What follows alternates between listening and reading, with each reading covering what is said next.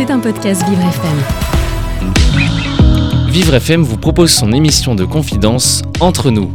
Ornella Dampron s'est installée tranquillement dans notre studio. Avec son invité, le moment sera unique. Vous écoutez Entre nous avec Ornella Dampron. Bonjour à tous, bienvenue dans Entre nous sur Vivre FM. Entre nous, c'est votre rendez-vous quotidien avec la culture et les personnalités qui la font vibrer. Elles viennent d'ailleurs se confier avec bienveillance, authenticité et tout ça pendant une heure. Alors ici, pas de mauvais buzz, pas de jugement.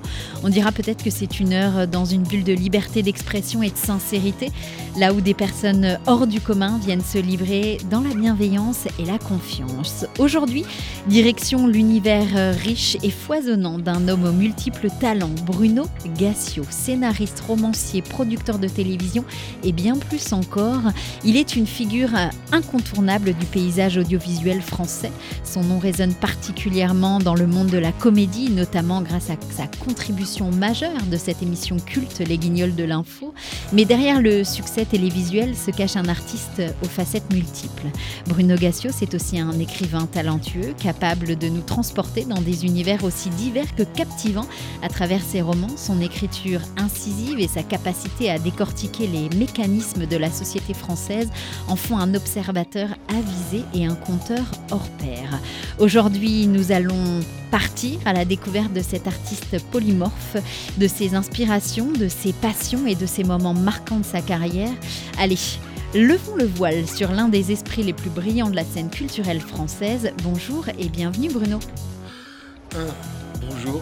Est-ce que je peux revenir demain pour entendre la même chose C'est le, vous savez, c'est le moment de, de l'ego boost de la matinée. Ça Ouais, fait ça toujours, fait- ça fait toujours du bien. Ça fait vraiment du bien, merci. Eh ben voilà, c'est le principal.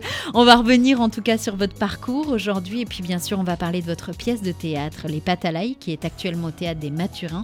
Mais avant ça Bruno, vous savez on est sur Vivre FM, c'est la radio de toutes les différences et j'ai une habitude, chaque matin je pose la même question à mon invité. En un mot, quelle est votre différence à vous Ah, très bonne question. Euh, ce qui me distingue de tous les autres, peut-être, c'est que je suis un chieur inarrêtable. Ah, bon, On va bien commencer l'heure alors, non. Non, non, mais c'est- vrai. j'ai- quand je dis chieur, ça peut, c'est pas du tout que je- j'ennuie les gens. C'est simplement que euh, rien, je n'avale rien sans essayer de comprendre ce qui se passe. Et donc, forcément, je me pose des questions, je pose des questions. Ensuite, je peux me tromper dans mes jugements, mais au moins, je m'en fais un.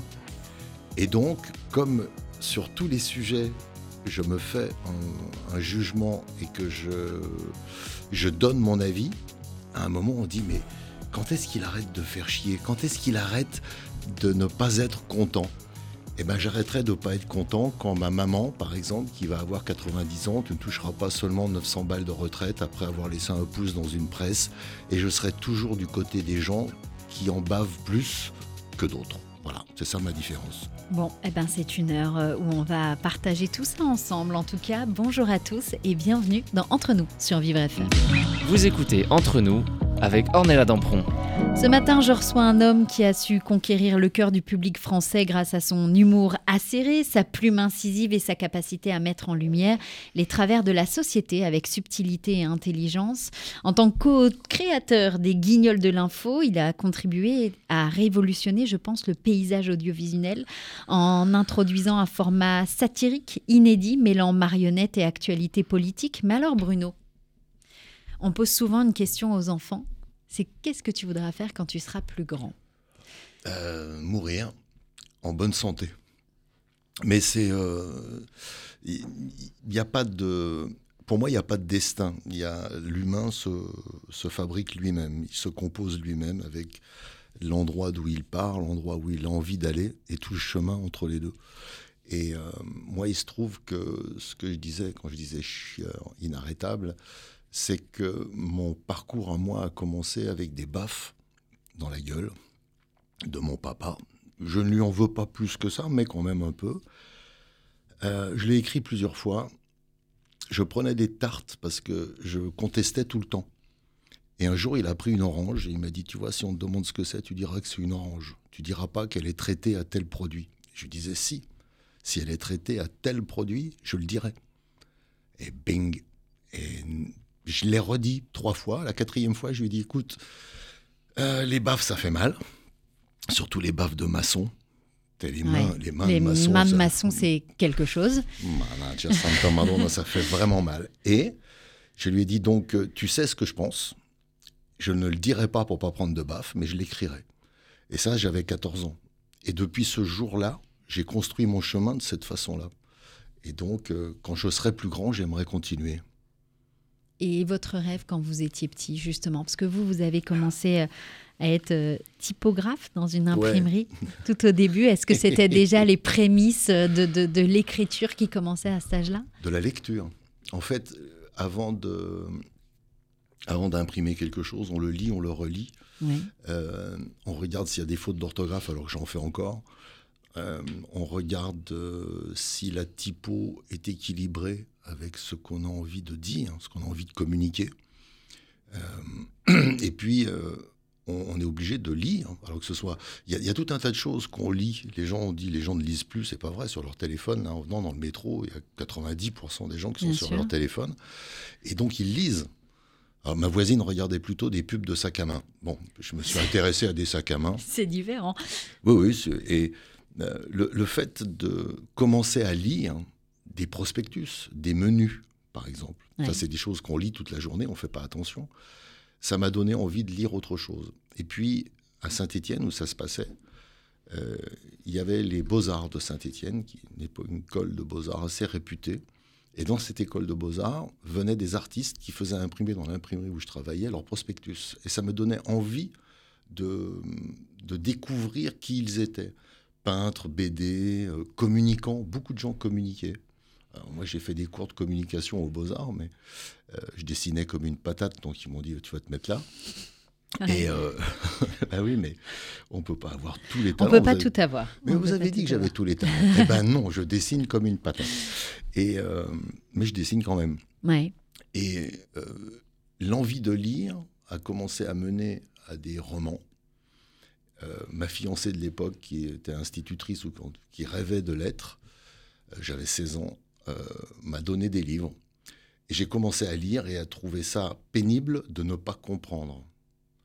C'est très très bizarre quand on vous donne un livre et que vous lisez que vous ne comprenez pas ce qu'il y a dedans.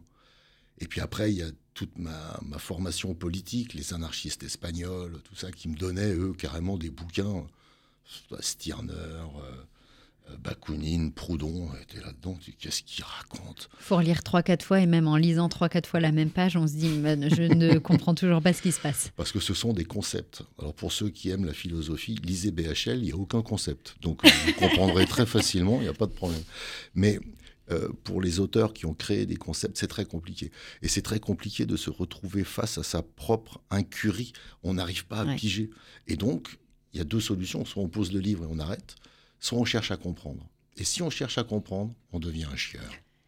Et comme c'est ce que j'allais dire, comme au début de l'émission, je reprends vos propres mots, vous avez dit moi je suis un chieur parce que je cherche à tout comprendre.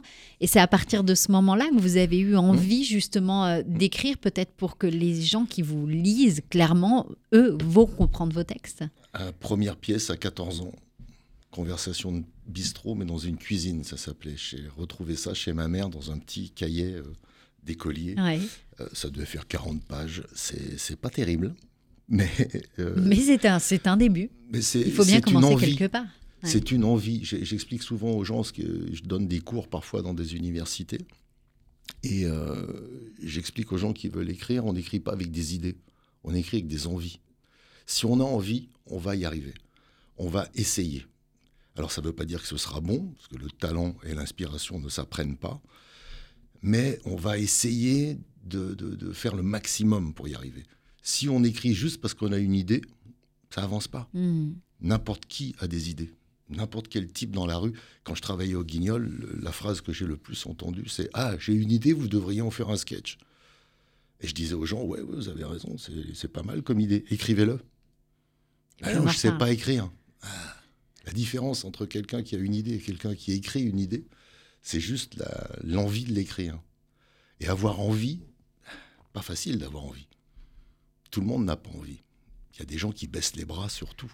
Très vite. Ah oui. Très vite. Vous allez arriver à Paris. À partir de ce moment-là, les choses vont s'accélérer pour vous oui, ça devient. Euh, mais Paris, alors, je, présente mes excuses à tous mes camarades euh, artistes qui ont galéré des années. Moi, je suis arrivé à Paris, je suis allé euh, faire figurant et assistant metteur en scène au carré Sylvia Montfort. Ouais. J'ai rencontré Madame Sylvia Montfort et euh, j'ai joué pendant quatre mois. Je crois que ça s'appelait La fourmi dans non, ouais, La fourmi dans le corps de Jacques Audiberti. Euh, là, j'ai rencontré une fille avec qui j'ai écrit une pièce et on est allé au café théâtre la jouer et ça a marché tout de suite. Et ensuite, j'ai écrit d'autres pièces qui ont marché aussi, c'était plein. Ouais. Donc au café théâtre, on était à, 60-40. Un jour, j'ai dédicacé une affiche au, premier directeur de café théâtre qui nous a donné notre, notre chance, en tout cas qui nous a vendu sa salle, et je lui ai dit je t'aime à 40%. Il m'a dit oh, c'est méchant de dire ça. Je lui ai dit non, c'est ce que tu m'as toujours laissé. c'est la réalité. Voilà, c'est la réalité. La réalité, c'est que je peux pas t'aimer au-delà de 40. Tu m'aurais dit 50-50, j'aurais dit on avait partagé quelque chose ensemble. Là, on n'a rien partagé. Tu m'as pris 10% pour rien. Et en, fait, on était payé en liquide tous les soirs. Ce qui fait, quand il a fallu compter ses points de retraite, quand on est arrivé à ce moment-là, on s'est dit. Mm, mm. Il y a eu un trou de 2, 3 ans, 4 ans où on a gagné beaucoup d'argent, mais en liquide. Le soir, on repassait les billets au fer à repasser. Mais on gagnait très bien notre vie. Et puis euh, Philippe Bouvard a ouvert la porte du petit théâtre de Bouvard en 81 ou 82, je crois 82, ça doit être. Et euh, j'ai pas voulu 82, 82. J'ai pas voulu y aller tout de suite parce que je n'aimais pas Bouvard. Et puis quand j'ai vu que tous mes potes y allaient, je me suis dit bon, allez. Peut-être aller passer une tête. On va voir ce que ça fait. Et donc j'ai pas galéré. On a gagné des sommes incroyables chez Bouvard. Pour les gens qui disent aujourd'hui. Euh, Oh, on, avait, euh, oh, on a fait hier 900 000 spectateurs. Chérie, on en faisait 14 millions tous les soirs. Donc, euh, bah, ça ne m'impressionne pas, les gens qui disent on a fait une bonne audience, on a presque touché un million. 14 mhm. millions. Donc, c'est des, paroles de vieux cons, ça, je m'en rends bien compte. Mais j'ai vécu dans une. Euh, non, c'était une autre époque aussi. Il n'y avait pas tout ce qui est téléphone, il n'y avait pas euh, autant de, choses différentes euh, à regarder. En tout cas, c'était une autre époque, mais c'était la vôtre, en tout cas. Et en même temps, euh, ça fait le parallèle avec aujourd'hui. Ah Effectivement, aujourd'hui, quand il y a un million de téléspectateurs, les gens sont contents, ça fait une part de marché énorme. À l'époque, c'était 14 millions. Et là, on pouvait se dire, oui, là, on touche un public, ah un vrai public. C'était autre chose, mais c'est pas grave. À quel moment, justement, parce que c'est vrai que les guignols, c'est quand même ça a marqué des générations, on ne peut pas dire le contraire. Est-ce que vous pouvez nous raconter un petit peu comment est née cette idée euh, révolutionnaire? Alors, c'est pas moi qui l'ai eu, cette idée révolutionnaire, c'est Alain de Greff qui s'est inspiré d'une émission anglaise qui s'appelle Les Spitting Images. Ouais. Et hum, portrait craché, ça veut dire pour ceux qui ne parlent pas anglais. Et hum, moi, j'y suis arrivé deux ans après que ça ait commencé parce qu'ils ont eu des problèmes au départ.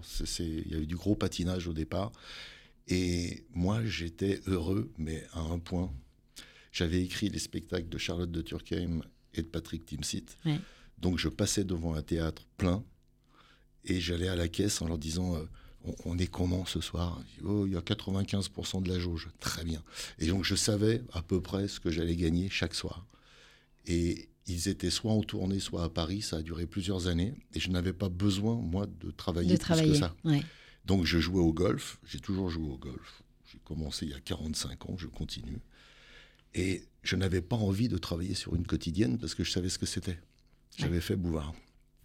Et Jean-François Alain et Benoît de Lépine, qui étaient les, les deux rescapés de l'équipe, ont écrit Les Guignols à deux pendant six mois. Ils étaient essorés. ils sont venus me voir en me disant euh, J'ai tout un coup de main, s'il te plaît.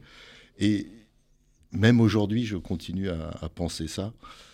Quand un ami vous dit qu'il vous aime et qu'il vous dit euh, viens m'aider, ben on y va, on ne pose pas plus de questions que ça. Donc j'y suis allé pour rester huit jours et je suis resté 16 euh, ans.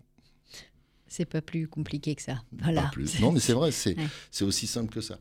Si c'était pas un, problème de, de relation et d'amis, il se trouve que Jean-François Alain, je l'avais engagé quelques années avant à, à Europe 1. Enfin, engagé, il écrivait, j'ai dit, lui, il est bien, gardons-le. Prenons-le, prenons-le. Voilà. Donc, euh, il m'a demandé de venir pour cette raison-là et, et j'y ai passé 16 ans. Vous avez fait donc la télé, vous avez été vous êtes comédien, acteur dans les films. Un, j'y reviens, j'y reviens, reviens. Un, peu. Est-ce qu'on peut dire à touche à tout? Non, libre. Je, toucher à tout, c'est. Oh, je touche à tout, mais dans, plein de domaines, en fait. J'essaye de comprendre l'économie, j'essaye de comprendre la sociologie, j'essaye de comprendre l'anthropologie, j'essaye de comprendre la géographie. Donc, je touche à ces domaines. Et puis, il y a des domaines dans lesquels j'ai gagné ma vie. C'est l'écriture. Et. Euh, ouais, non, c'est pas, c'est pas toucher à tout, c'est curieux de tout. et comédien, j'ai commencé comme ça. Donc là, je me dis, en fait, on quand on a fait les pâtes à l'ail, avec Philippe Jean Greco et Jean-Carole Larrivé, euh, j'avais pas joué depuis 30 ans. Et ça vous a fait peur ou pas du tout? Il y a une petite une Bonne question. Bah, c'est une bonne question parce que je sais pas, en fait. C'est très compliqué de, dans ma tête de me dire que j'ai eu peur. Il y avait une inconscience parce que j'en avais rien à secouer. Euh, j'ai dit à Philippe qu'il y avait trois théâtres à Lyon. Et on a joué dans un de ces théâtres. Il a dit au directeur Trouve-moi une place. J'ai dit Mais il n'y en a pas le dimanche à 17h, il y a quelqu'un Non, bon, on va se mettre là. Il dit, mais il n'y a personne qui vient au théâtre à 17h le dimanche. On a dit, bon, on verra bien. Et euh, moi, je comptais jouer devant 20 personnes, c'était une salle de 300 places. Je me suis dit, on va jouer devant 20, 30 personnes, et puis on va voir, on va faire venir nos copains, et on va voir si on a envie. Parce que l'envie, encore une fois, c'est ça qui mène C'est le moteur. C'est le moteur. Et on a ouvert la porte, le directeur avait mis deux affiches qu'il avait fait pratiquement à la main devant, et la salle était pleine. Et j'ai dit, je ne joue pas. Pourquoi Je dis, a plein de gens. oui, alors normalement, le principe, c'est que les gens viennent dans la salle. Voilà. Et je lui dis, mais non, on ne sait pas si on a envie de jouer. Moi, pour savoir si j'ai envie de jouer, il faut que j'aille sur scène, que des gens me disent c'est bien ou c'est pas bien. Et puis après, je ferai moi le chemin vers on continue ou on s'arrête. Et bon, il se trouve que la salle nous a fait une standing ovation à la fin. On s'est dit bon, il y a un problème, c'est un hasard, ça doit être des copains, donc on va recommencer dimanche prochain, on verra bien. Le dimanche prochain, il y avait moins de monde, euh, mais ils avaient tous payé leur place, et on n'a pas eu une standing ovation la deuxième fois, mais on a eu quand même des applaudissements d'une puissance incroyable. Et, euh, et donc, moi j'ai dit, ok, la pièce est bonne, on le savait, on va la donner à deux acteurs. on va pas la faire nous. On l'a ah testé, ça fonctionne, mais on va pas la faire. Voilà. Et euh, parce que ça aurait été un, moment mieux, meilleur. Je serais resté chez moi comme j'ai l'habitude de faire, euh, à faire mon jardin ou à faire d'autres choses, et euh, on m'aurait envoyé les droits d'auteur. Et Philippe m'a dit arrête, on n'a jamais joué ensemble, viens on le fait. Et bon, donc on a joué quatre fois à Lyon. À l'issue de ces quatre fois, il y a quelqu'un qui nous a dit vous voulez jouer à Paris en septembre? Dit, bah, non, enfin oui, je sais pas, mais, où? Bah, J'ouvre une salle, ça s'appelle, euh, ça s'appelait la scène parisienne. Le mec s'appelait Nikos. Et il nous aimait. Et il avait envie qu'on joue chez lui. Donc on a joué chez lui, on a fait faire un décor magnifique qu'on n'a pratiquement pas réutilisé depuis parce qu'on joue dans des salles qui sont tellement différentes. Et, euh, et ça a été encore un succès. Et là, j'ai regardé, quand on a repris euh, au, Théâtre des Mathurins, j'ai regardé la première dans le, à la scène parisienne. Eh ben, on a eu une standing ovation, madame. Eh ben voilà. Comme quoi, il, fallait, fallait, fallait, fallait garder le truc. Vous n'aviez pas le choix, de toute ah façon. je dis aux maturins, ils peuvent pas faire de standing ovation, c'est trop bas de plafond. Ils peuvent pas se lever. Bruno Gassio est avec nous ce matin. Dans quelques instants, on va parler de cette pièce, Les Patalaï. C'est actuellement justement au Théâtre des Maturins, les mercredis et jeudis à 21h et les vendredis et samedis à 19h. C'est jusqu'à fin mars. Restez avec nous pour qu'on en parle dans quelques instants sur Vivre FM, la radio de toutes les différences.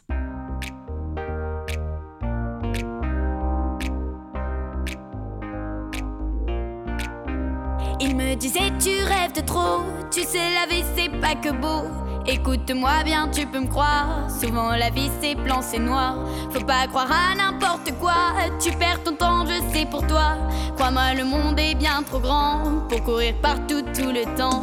Et ça court, court dans ma tête comme une mélodie qui tourne pas rond. Et ça tourne, tourne, ça m'entête. Je rêve à l'autre moi qui tourne en rond.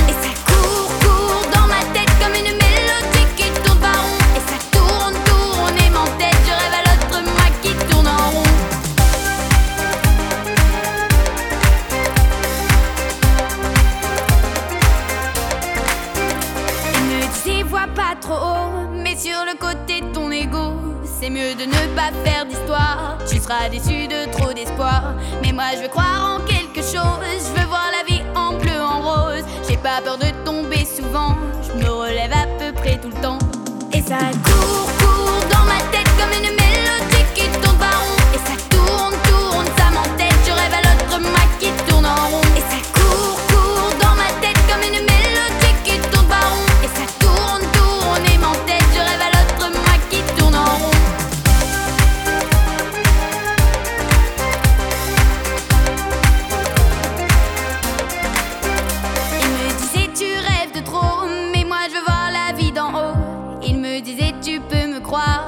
laissez-moi faire, je vous laisse voir. Je préfère courir que de me taire, mes folies à vos inventaires.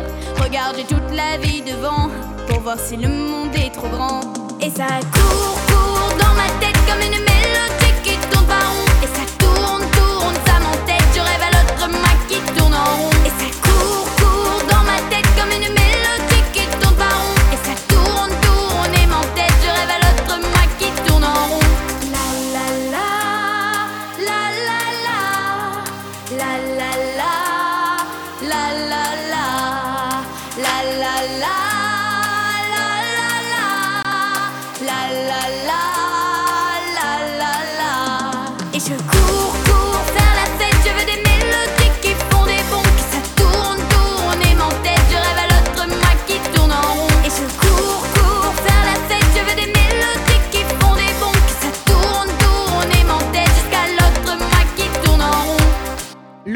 Carla sur Vivre FM.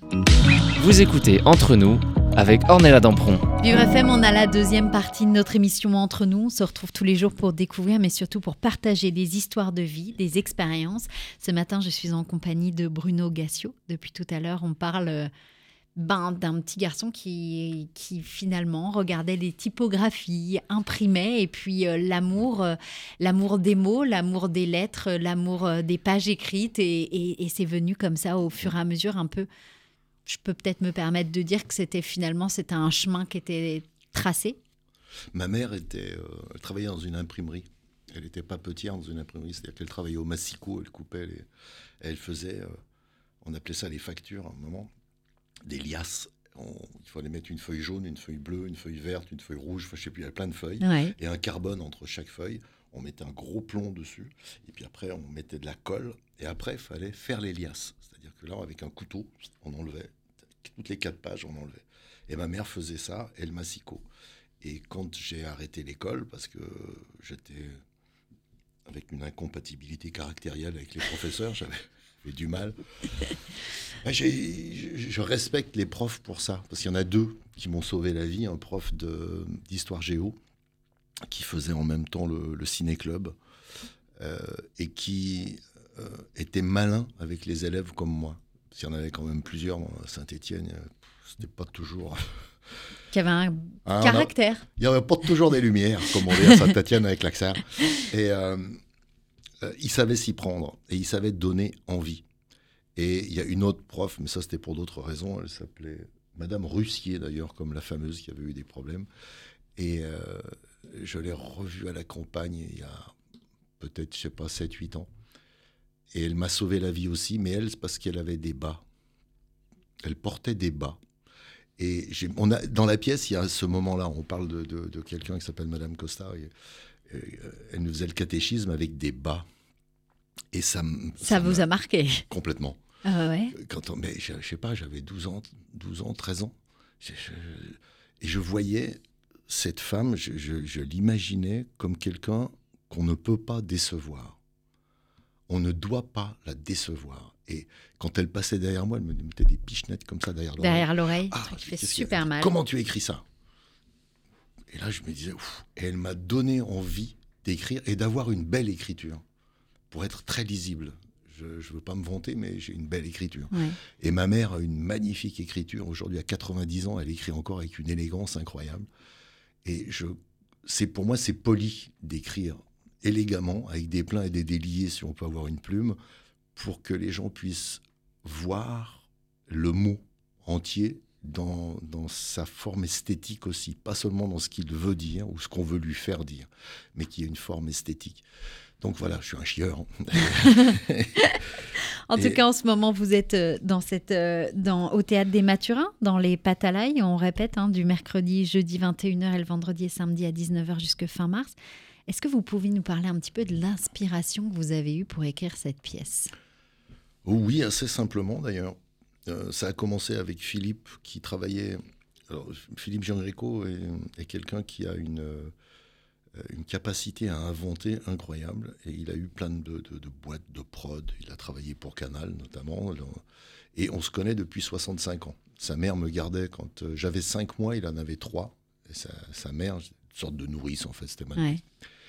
Et il s'est fait virer de chez Lagardère en 2017 moi, je me suis fait virer un petit peu de Canal en 2017 aussi. Et on s'est retrouvés tous les deux à la rue, mais avec de l'argent. Parce que quand on se fait virer, quand on a ce type de parcours, euh, on n'est pas pauvre. on n'est pas les, caissières de chez Carrefour qui se font jeter et qui ont du mal. Et que je soutiendrai tout le temps justement pour ces raisons-là. Nous, dans notre milieu, quand on se fait jeter, ça va. Et un jour, il m'appelle, il me dit, euh, donc on était en 2018 quand il m'appelle, il me dit, tu fais quoi en 2019 Je dis, je ne sais pas. On a tout fait ensemble depuis qu'on est petit, sauf jouer la comédie. Bah, je lui dit, écoute, euh, ouais, bah, il y a peut-être une raison. Il me dit, non, non, il, faudrait qu'on joue ensemble, ce sera un beau projet. On avait 60 ans, 61 ans. Il m'a dit, allez, on y va. On fait quoi? Je lui ai dit, qu'est-ce qu'on fait? Il dit on fait comme quand on avait notre resto. On a eu un restaurant à Égalière. J'ai fait vraiment des ah choses. Oui, oui, on a eu un restaurant. Pendant sept ans, on a gardé un resto. Et il m'a dit bah, on fait ce qu'on faisait au resto. On va jouer de la guitare et puis on va raconter des conneries et les gens vont être contents. Et j'ai dit oui, pourquoi pas.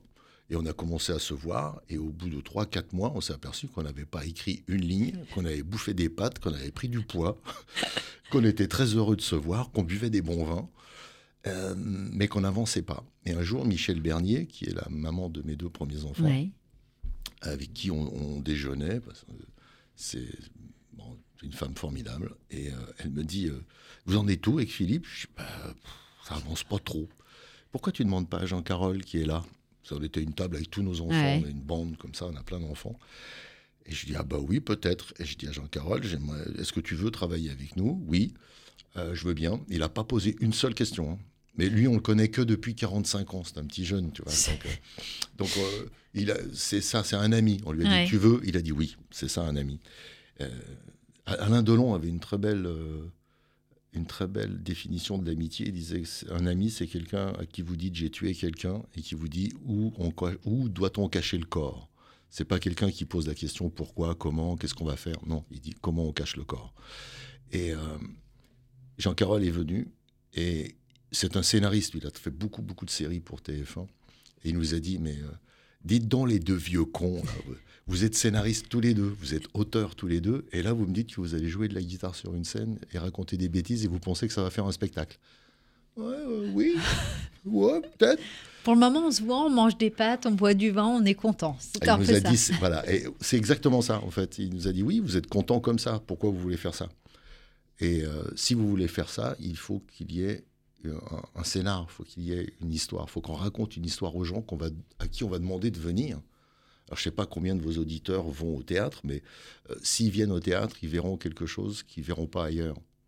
Ils ne peuvent pas le voir ailleurs. Cette complicité, cette, euh, la chose qu'il y a entre nous trois, pas entre nous deux, Philippe et moi sur scène, mais avec Jean Carole qui est là tous les soirs, euh, il y a quelque chose qui est unique.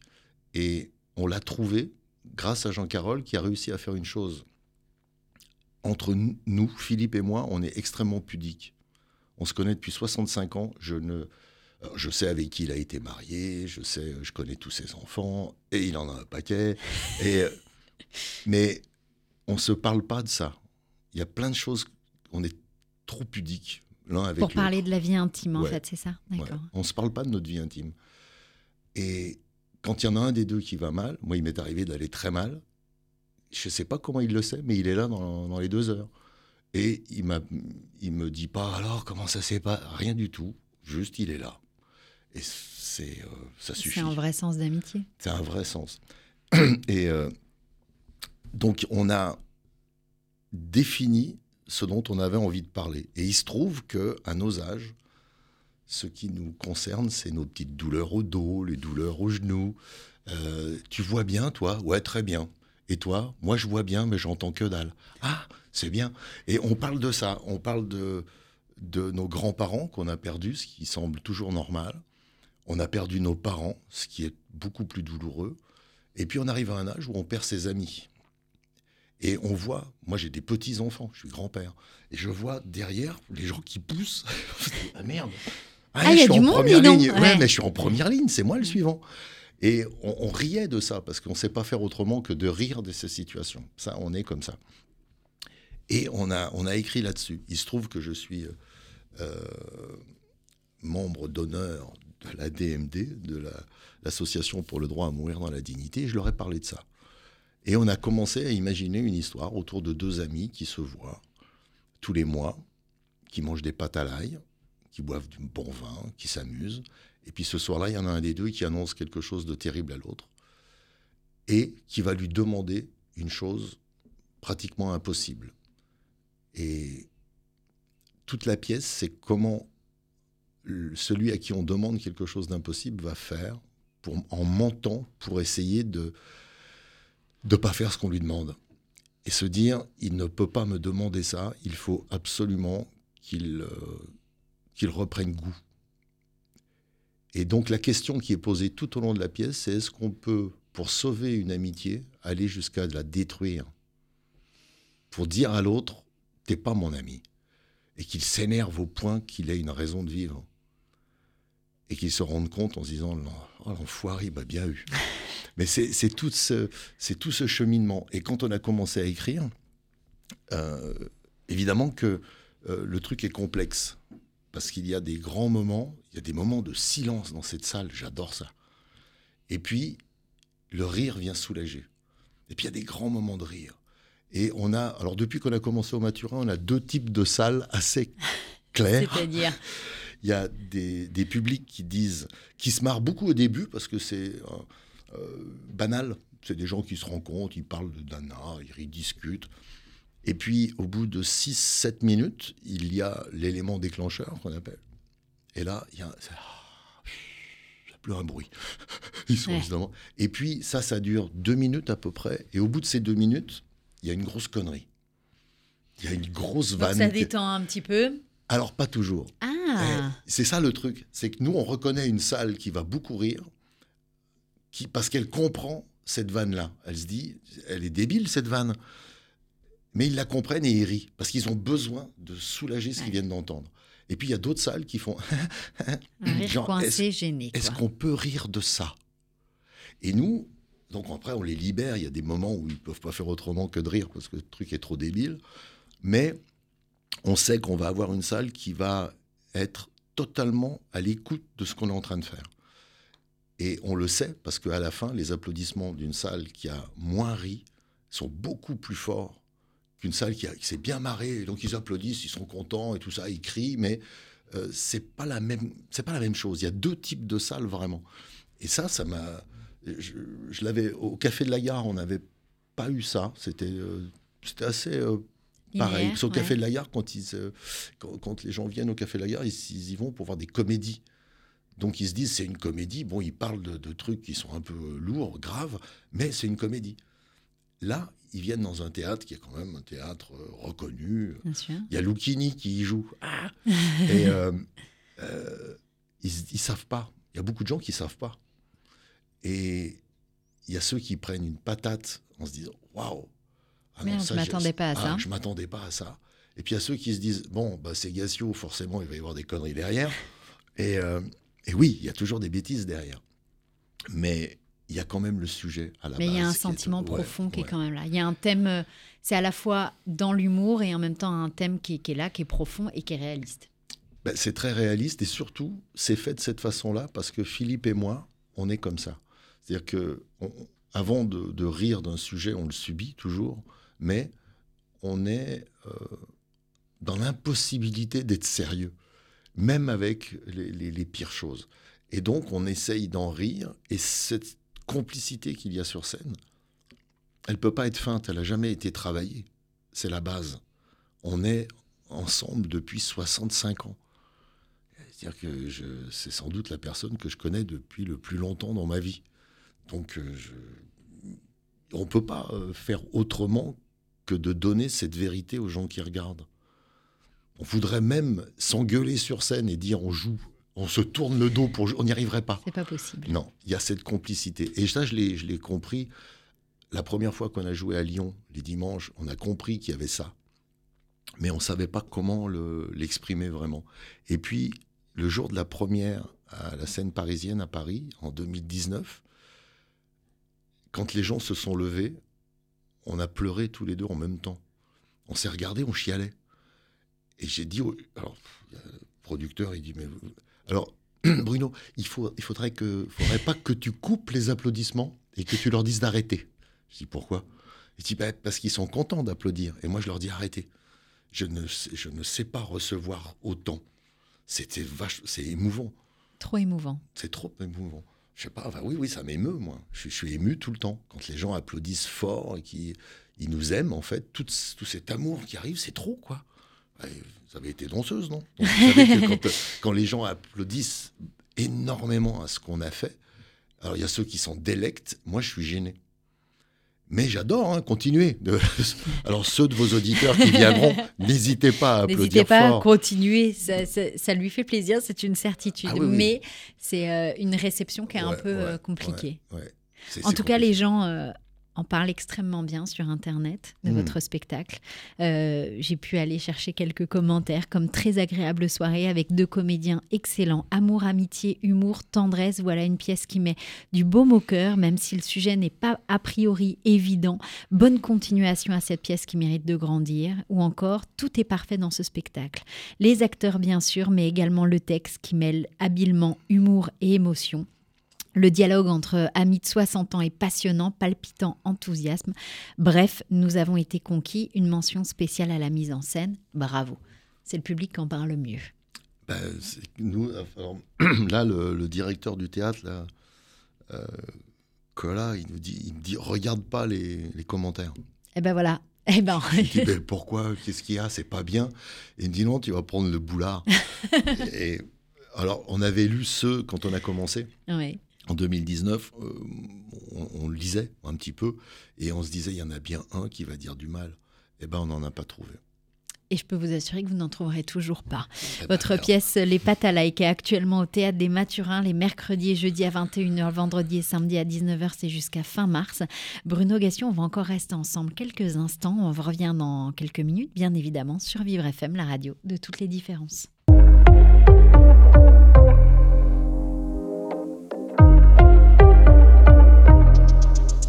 Nadie tiene que decírmelo. Hablas con otra que no soy yo. Y te confieso que viéndolo,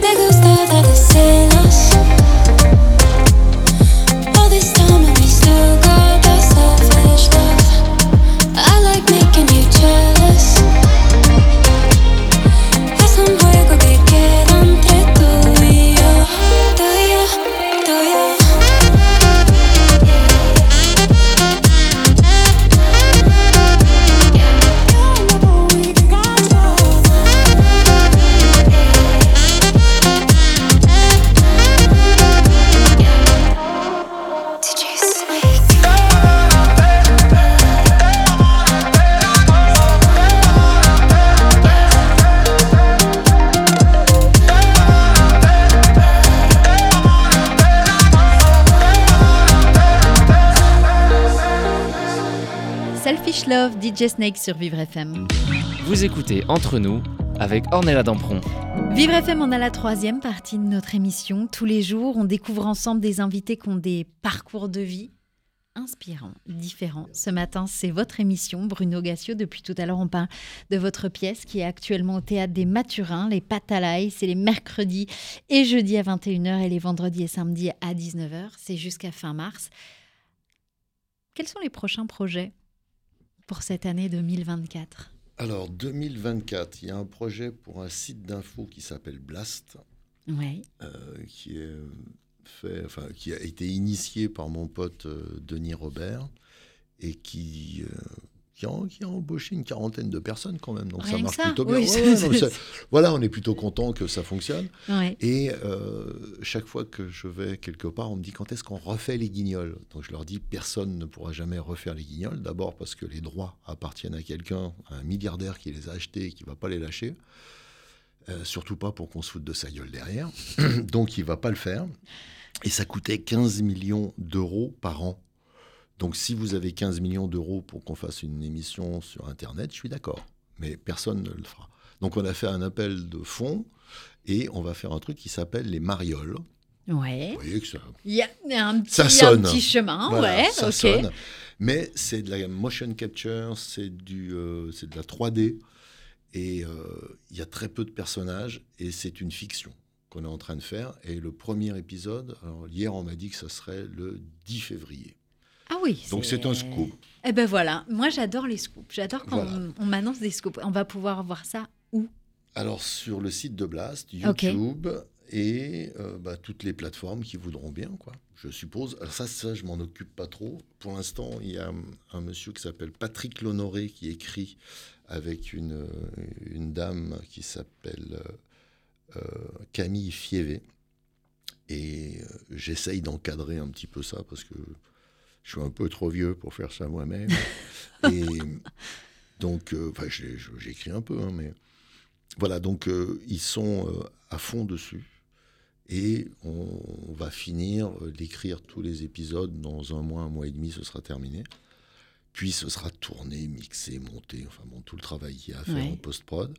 Et on va en diffuser un tous les 10 jours, tous les 15 jours, parce qu'on n'a pas les moyens de faire beaucoup plus. On n'a pas levé assez de fonds Assez pour de faire fonds. beaucoup. ouais. Et euh, les gens ont été généreux, mais pas encore assez. Et si là, on a envie euh, justement de, de- si des gens nous écoutent et se disent, ah, mais, moi, peut-être que je peux faire, un- comment on fait? Eh ben, on va sur le site de Blast, B-L-A-S-T, blast.fr. Et euh, dès qu'on est sur l'interface, euh, d'abord, le site est gratuit, c'est-à-dire qu'il n'y a pas besoin de s'abonner pour voir les contenus. Ça déjà, c'est rare. Et c'est des contenus qui sont donc donnés à 90% gratuitement. Et les abonnés ont un plus de 10%. C'est-à-dire qu'on a fait exactement l'inverse de Canal+. Où Canal+, avait 10% en clair Ouais. et 90% en, en codé. Et nous, on fait exactement l'inverse parce que on estime que l'information, c'est quelque chose qui doit être vu et partagé par Bien tout sûr. le monde. Et que, alors pour les, les abonnés, ils ont droit à des masterclass de plein de, plein de philosophes, d'anthropologues, de gens très compétents qui, sur un sujet, font deux heures ou trois heures. Et donc, c'est un vrai plus si on veut se documenter et apprendre. Donc, c'est un site qui est plutôt bien fait. Euh, et euh, ben, voilà, c'est mon pote. Donc, quand il m'a demandé, viens, on fait quelque chose, ben, j'ai dit Ben, oui. C'est l'amitié, ça c'est quelque chose que j'ai bien compris une avec vous. Quand ouais, euh, voilà, c'est, Mm. euh, tu peux me donner un coup de main? Oui, oui, c'est bon, parce que là, il n'y a pas de, il y a pas Sans de demander, ça sert à quoi? Et alors, pour l'avenir, pour l'avenir, il y a encore un autre truc, c'est que j'ai fait il y a un an et demi, j'ai écrit deux romans. Euh, pour la première fois de ma vie, j'ai écrit des polars. Et c'est aussi venu de l'envie. euh, parce que j'ai fait à 60 ans, j'ai fait un master de littérature et de euh, métier de l'écriture. Donc je suis retourné, enfin je suis allé à l'école à 60 ans. Moi, je suis pas, il y a des gens qui font le Ou contraire. il y a des fois il y a des personnes qui font euh, l'inverse et, ça marche bien, la preuve en est. Donc, euh, Et, euh, et dans, ce, dans, dans tout ce cursus, il y avait une dame qui m'aidait, qui était docteur en littérature, très impressionnant, mais elle n'avait jamais écrit un livre. Elle m'a dit, j'ai pas d'idée. Donc je lui ai dit, ce que je dis régulièrement. est-ce qu'elle est- a envie? Ouais, non, mais on écrit avec des idées. Et je lui ai dit, c'est pas vrai. Donc on va faire un truc. Je vais t'envoyer deux pages dans deux heures. Et, euh, sur quoi? Je dis, j'en sais rien. puisque j'ai juste envie de te donner deux pages. Donc je vais écrire deux pages. Ce sera de l'écriture. Mais ça veut rien dire. Et je lui envoie deux pages, elle me rappelle pour me dire Ah, on voit bien les personnages, on voit bien le truc. Ça, je dis bah, Je t'en envoie deux autres euh, demain matin. Et j'ai fait que ça pendant un mois. Je lui ai envoyé deux pages par jour. Ouais. Et puis on s'est engueulé. Enfin bon, euh, et j'ai arrêté. Et six mois après, je regarde je- comment on fait, les auteurs font ça, ils relisent leurs notes tout le temps. Et je relis mes notes et je me dis, mais euh, C'est pas mal cette histoire. c'est même vachement bien. et je, je- dis aux gens sur Facebook, j'ai une page Facebook, et je dis aux gens, si vous voulez, euh, eh ben je, je vous donne deux pages par jour, je, leur- je leur explique ce que je viens de vous dire. Et là, il y en a 30 000 qui me répondent, pas chiche. Et je sais pas pourquoi je sens que ce genre d'expression, quand on vous la lance, ça peut vous Hmm. titiller fortement. Alors, il y a la, la première chose, c'est bon, bah, ils sont vraiment nombreux à le faire. Bon, très bien, j'y vais. Sauf que trois épisodes plus tard, ils sont plus que 10 000. C'est-à-dire qu'il y en a 20 000 qui ont foutu le camp. Tu dis, mais qu'est-ce que c'est pas bien ce que je fais et tout. Et puis, euh, euh, mais il y a une base entre 8 et 10 000. Et donc, je, je commence à donner des pages. Et puis, au bout d'un moment, je me dis, mais j'ai que 80 pages. Qu'est-ce que je fais un petit peu. Et donc, je leur explique que ben, je leur dis tout. Et ils me disent, bah, continue à écrire. Et là, pendant 37 jours, je me suis astreint tous les soirs à écrire, tous les matins à relire et à publier. Et là, l'éditeur m'a appelé, mon éditeur, en me disant, qu'est-ce que tu fous? Je dis, bah, qu'est-ce qu'il y a? Ça s'appelle un livre gratuitement donné sur les réseaux sociaux. Exactement. Eh ben ouais. Et il me dit, je, le- je te suis, je lis, c'est vachement bien, mais il faut pas le donner. Je dis, bah si, j'ai commencé, on va aller au bout. Et il me dit, alors je te suis, euh, je vais le publier en papier, et je laisserai une version gratuite sur, sur le site de l'édition et sur Ipagine et je sais plus quoi. Et je lui dis, comme ça, ça marche. Donc on a fait le, le livre, j'ai dit aux gens, on va choisir le titre ensemble. Donc ils ont voté pour C'est quoi ce bordel? Euh, on va choisir la couverture ensemble. Donc il y a des gens qui ont fait des photos. Qui ont fait- Et j'ai tout ça, j'ai tout envoyé à l'éditeur qui m'a dit Ah ouais, non, c'est bien, c'est bien. Il y a des choses, il y a du choix, il se Ils passe sont des trucs. tous éditeurs, ces Ouais. gens. Donc, et on a publié ce livre et on m'a demandé de faire la suite. Donc j'ai écrit la suite que j'ai publiée cet été et elle sort en papier au mois de mars. Ah ouais, ben, Il ça s'appelle. Tour de vis. Ben voilà. Et là, je suis en train d'écrire le tome 3. Pas tant qu'à faire. Si on fait deux pages par jour, on les relit le matin, bah c'est parti quoi. Ah oui, oui, ça va bien comme ça. Et euh, voilà, ça c'est mon projet pour 2024.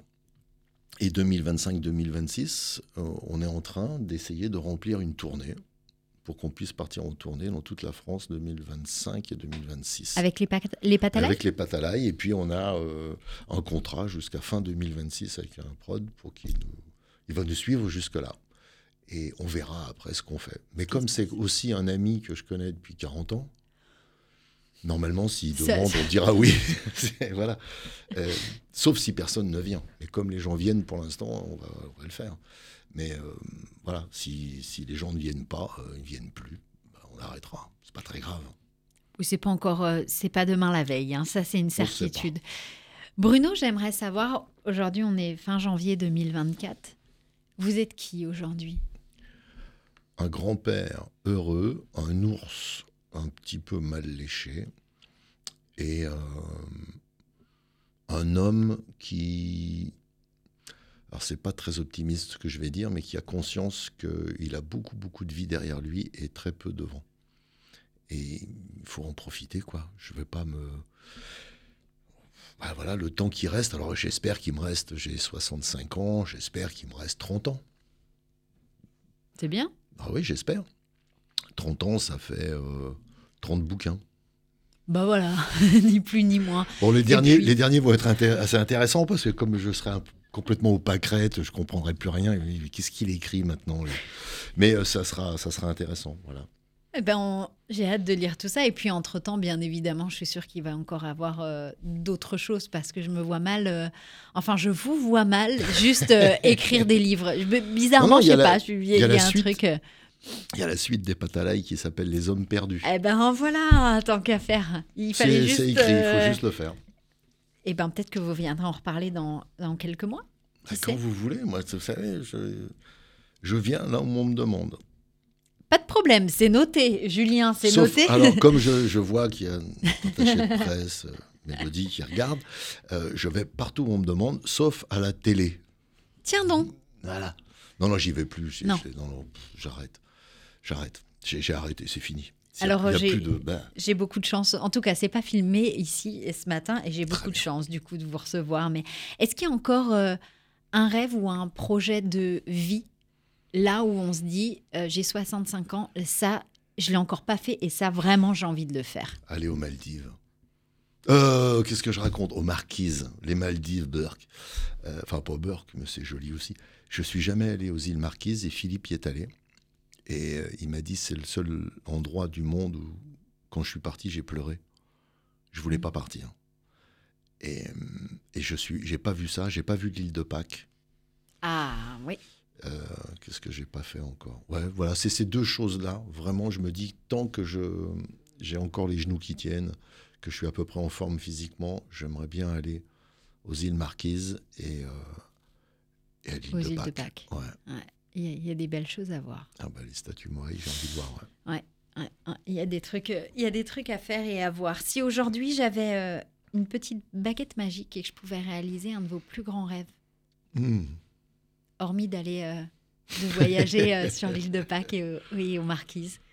Euh, alors, le rêve le plus à la con du monde, donner, mettre de l'amour dans le cœur de tout le monde, en vrai, et enlever tout ce qui fait que faut qu'on se bagarre. Je déteste ça. Et en même temps, je, je viens d'un quartier très populaire, d'une ville de province comme Saint-Étienne. On s'est tapé sur la gueule comme des chiens. Mais euh, donc, du coup, j'ai pas peur de la bagarre. Mais euh, je commence à être trop vieux quand même. Je vais essayer d'esquiver. Mais si on pouvait mettre que de l'amour dans le cœur et qu'à chaque fois qu'il y a un conflit, ce truc-là ressorte et dise euh, Eh, on arrête, c'est complètement con ce qu'on est en train de faire. Ça, ça serait bien. En tout cas, là où vous pouvez mettre de l'amour et où vous mettez déjà de l'amour, c'est quand vous êtes sur scène dans votre pièce de théâtre. C'est actuellement au théâtre des Mathurins, les l'ail, mercredi et jeudi à 21h et le vendredi et le samedi à 19h jusque fin mars. Merci. C'était un podcast Vivre FM.